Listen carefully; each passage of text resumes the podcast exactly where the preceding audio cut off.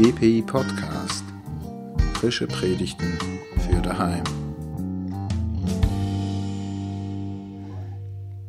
Der Predigtext für den Karfreitag steht im zweiten Brief des Apostels Paulus an die Korinther im fünften Kapitel. Ich lese die Verse 19 bis 21.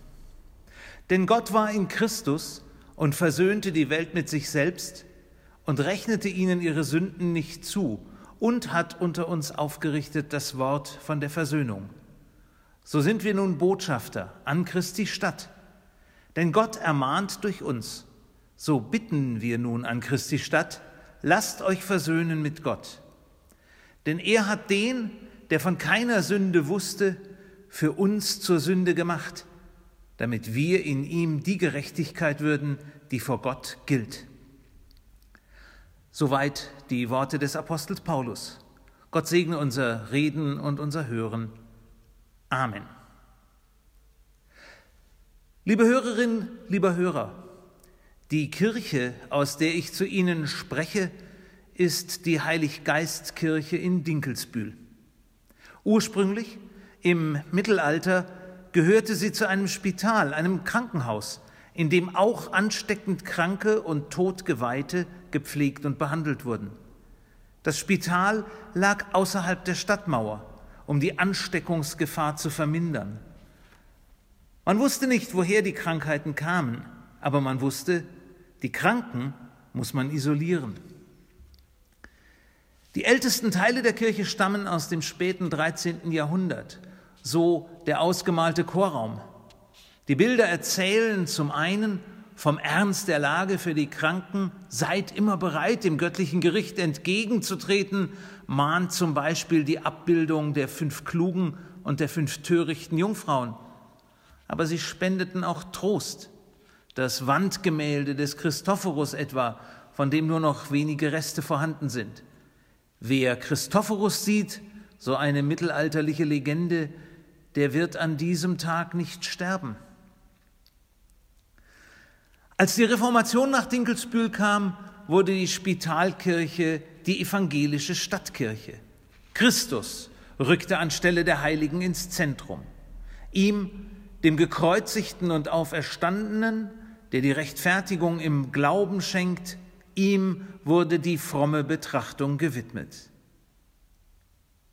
Hier also halte ich diese Predigt für den Karfreitag 2020 mitten in der Corona-Pandemie, in einer Zeit der Ausgangsbeschränkung, der Quarantäne bei Ansteckungsverdacht, der Ernstfallvorbereitung in den Krankenhäusern. Die Angst ist da vor Ansteckung, vor Infizierung, vor dem Husten des Menschen hinter mir an der Kasse oder vor Verlust des Betriebes, der Arbeitsstelle. Langeweile ist da, weil du nicht weißt, welches Fenster du als nächstes putzen sollst. Aggression, weil die Kinder rumbrüllen in der engen Wohnung.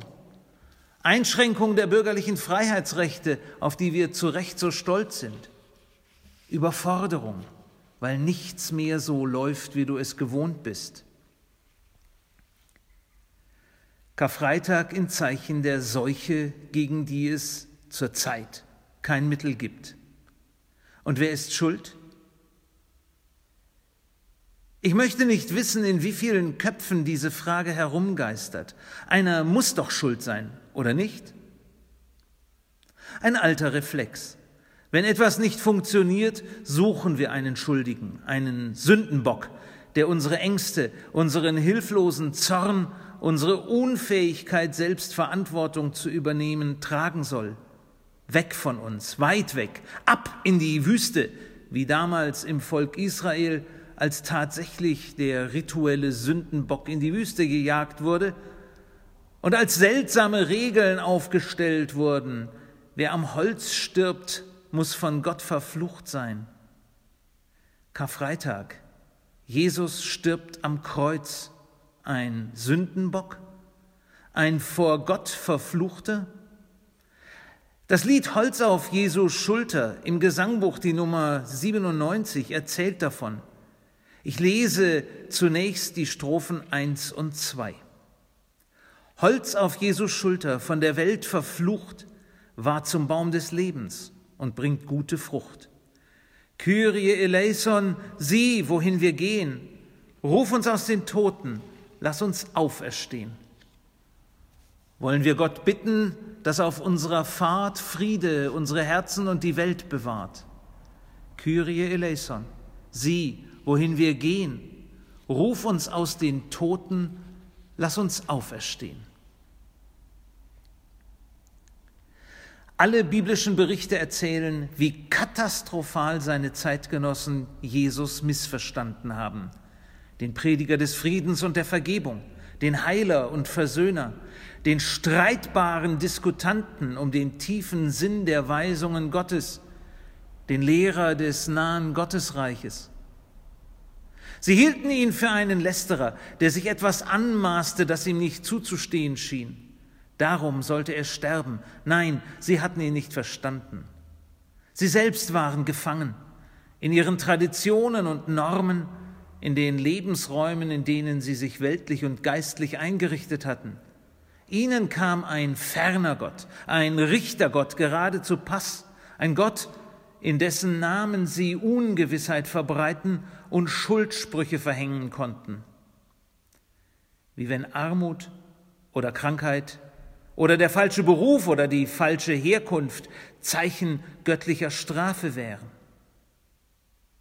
Und wissen Sie, ich finde, das alles ist nicht überwunden. Das alles gibt es bis heute. Streitsucht, Ausbeutung, Ausgrenzung, Fanatismus, Fundamentalismus, Faschismus, alles noch da. Es sind nicht nur die von woanders oder gar die von damals. Wir selbst sind verstrickt. Und ich kenne keinen, der sich davon wirklich lossprechen könnte. Wir unter uns und wir mit Gott. Das schuldfreie Miteinander haben wir längst verspielt. Ich lese die dritte und vierte Strophe unseres Liedes. Denn die Erde klagt uns an bei Tag und Nacht, doch der Himmel sagt uns, alles ist vollbracht. Kyrie eleison, sieh, wohin wir gehen. Ruf uns aus den Toten, lass uns auferstehen. Wollen wir Gott loben, leben aus dem Licht, Streng ist seine Güte, gnädig sein Gericht. Kyrie eleison, sieh, wohin wir gehen, ruf uns aus den Toten, lass uns auferstehen. Lasst euch versöhnen mit Gott, schreibt Paulus den Korinthern. Eine paradoxe, eine befremdende Aufforderung. Jeder normale Mensch würde doch sagen, versöhnt euch mit Gott. Paulus dreht das um. Er entzieht uns die aktive Rolle. Glaubt nur nicht, ihr müsstet oder könntet gar irgendetwas tun. Euch sind die Hände gebunden. Euer ganzes übersteigertes Selbstwertgefühl ist für die Katz. Nicht einmal ich, Paulus, oder meine Reisen, Reisegenossen handeln in dieser Sache aus eigenem Antrieb. Die Idee von der Versöhnung ist nicht auf unserem Mist gewachsen. Wir haben nur den Auftrag, euch weiterzusagen, worum es geht. So sind wir nun Botschafter an Christi Stadt, denn Gott ermahnt durch uns. So bitten wir nun an Christi Stadt, lasst euch versöhnen mit Gott. Von Christus geht die Versöhnungsbitte aus. Von Christus, den wir für den großen Gotteslästerer gehalten haben, für den abgrundtief Verirrten, aber die Verirrten waren wir selbst. Das haben wir erkannt, sagt Paulus. Und deshalb bitten wir euch, lasst euch versöhnen mit Gott.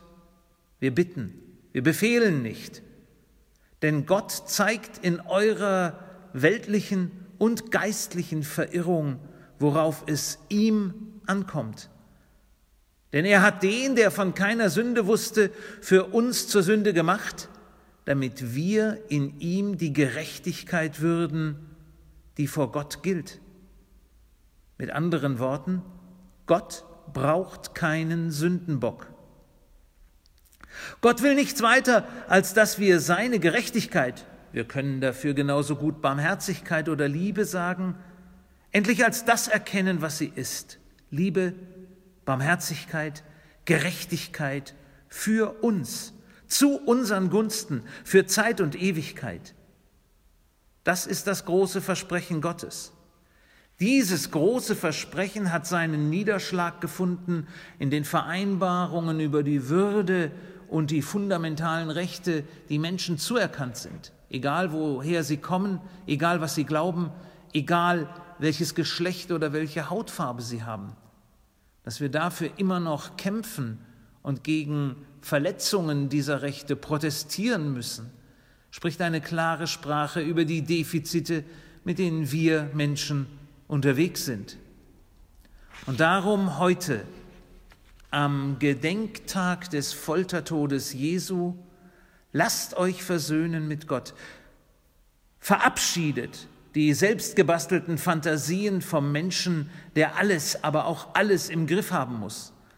Lasst euch versöhnen mit Gott, der einen guten, klaren Rahmen gesteckt hat für seine Schöpfung, die er liebt, der gute, einfache Regeln für das Zusammenleben der Menschen aufgestellt hat, der Hoffnung in unsere Herzen gelegt hat. Lasst euch herausreißen aus der giftigen Mischung von Angst, Hass, Sensationslust und Gleichgültigkeit. Gott will die Angst nicht. Gott muss nicht versöhnt werden. Davon singt der Schluss unseres Liedes. Denn die Erde jagt uns auf den Abgrund zu, doch der Himmel fragt uns, warum zweifelst du? Kyrie eleison, sieh, wohin wir gehen, ruf uns aus den Toten, lass uns auferstehen. Hart auf deiner Schulter lag das Kreuz, o Herr, war zum Baum des Lebens, ist von Früchten schwer. Kyrie eleison, sieh, wohin wir gehen. Ruf uns aus den Toten, lass uns auferstehen. Lasst euch versöhnen mit Gott, der dem Tod den vorletzten Platz zuweist und uns den Sieg des Lebens verspricht. Ein Dasein, das unsere Grenzen sprengt, ein Dasein, das keine Zeit mehr kennt, ewiges Leben, gutes Leben. Leben, das in unsere Zeit hineinscheint, gerade auch in diese kraftzehrenden Tage. Bleiben Sie klug und besonnen. Bewahren Sie Ihren Mut und Ihre Hoffnung. Amen.